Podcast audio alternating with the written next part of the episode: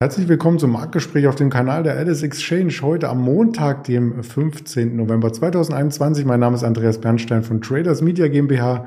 Wir haben wieder spannende Themen für Sie vorbereitet.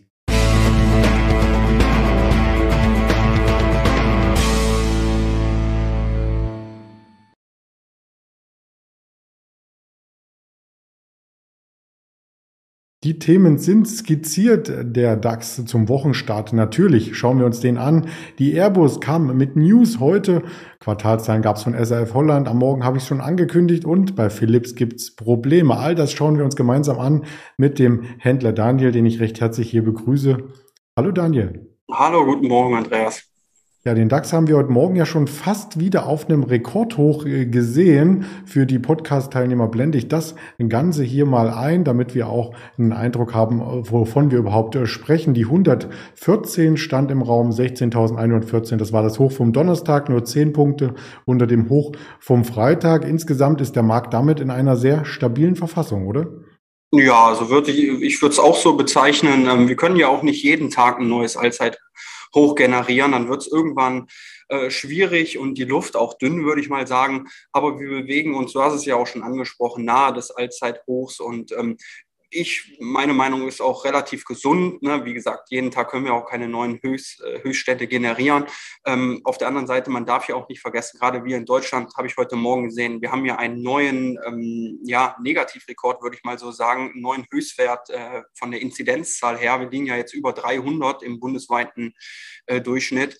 Ähm, von daher, das sind daher auch keine positiven Meldungen. Und ähm, wenn man mal unsere Nachbarländer anschaut, auch die Niederländ äh, Niederländer, ähm, die bereiten da ja auch neue Restriktionen vor. Ähm, von daher äh, finde ich, ist der DAX schon in, insgesamt in einer sehr starken Verfassung auf dem Niveau, wo wir uns aktuell befinden.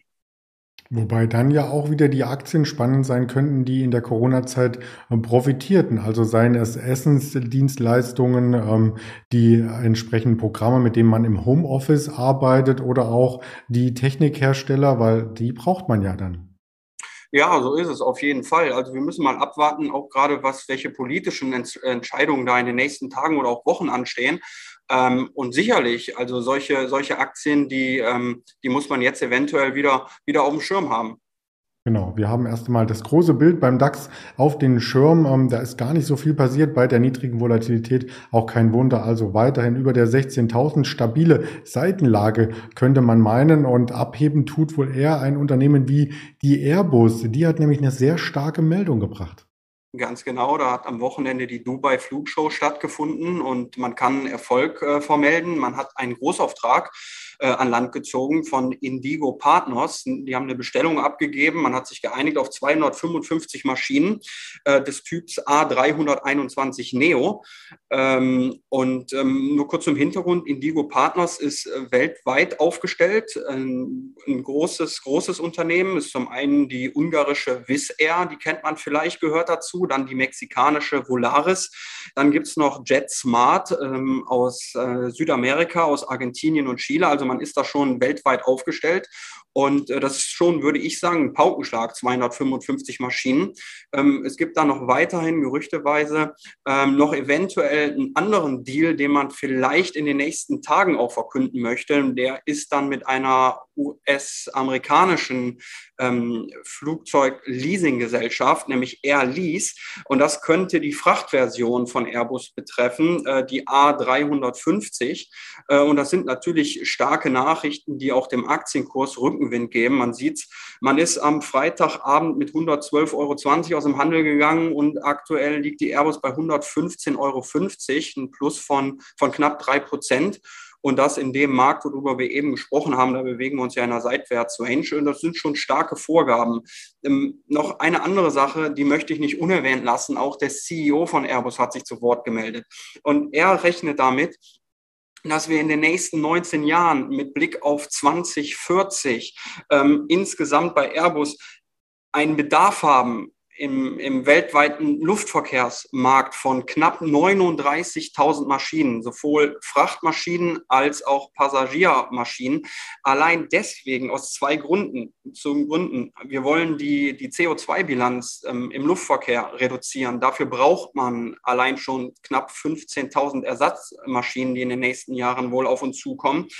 Ähm, und weil ältere Flugzeuge ausgemustert werden, weil die einfach nicht mehr, nicht mehr ähm, ja, so modern sind. Also die beiden Faktoren, sagt der CEO, sorgen dafür, dass wir knapp einen Bedarf an 39.000 Flugzeugen haben. Das sind natürlich sehr rosige und positive Nachrichten heute Morgen. Ja, da wird die Luft äh, oben dünn, wenn die Flugzeuge nicht mehr gewartet sind und vielleicht eine Fensterscheibe mal rausbricht. Also es ist auch ein Sicherheitsaspekt, sicherlich ähm, die Maschinen zu ersetzen. Und bei dünner Luft, da fällt mir noch die Philips ein. Da gab es nämlich eine Meldung über fehlerhafte Beatmungsgeräte. Ja, richtig, genau. Das ist, muss man, muss man sagen, keine ganz neue Geschichte. Der Rückruf der Beatmungsgeräte und der Schlafgeräte, die hat schon im, im Sommer diesen Jahres stattgefunden. Ich glaube, genau genommen im, im Juni 2021. Äh, Aber man hat gedacht, dass man dieses Problem, was äh, auf einen Schaumstoff zurückzuführen ist, gelöst hat. Den hatte man nämlich ausgeta ausgetauscht in diesen Beatmungsgeräten und hatte auch soweit stand, stand äh, heute Morgen grünes Licht von den FDA-Ermittlern. Ähm, allerdings gibt es da jetzt wieder neue Probleme. Ähm, man bei einem Test dieser Beatmungsgeräte, der ist negativ ähm, ausgefallen und äh, man muss da wahrscheinlich auch mal wieder noch ein bisschen nachbessern beim Schaumstoff. Das sorgt heute Morgen dafür, dass die Philips-Aktie sehr schwach ist. Äh, wir reden darüber. Von Freitagabend hatten wir einen Kurs von 41,70 und heute Morgen waren wir kurzzeitig schon unter 38 Euro. Im Moment haben wir uns ein bisschen gefangen bei knapp über 38 Euro, aber die Vorzeichen sind dunkelrot. Die Aktie verliert in der Spitze bis zu 8,5 Prozent.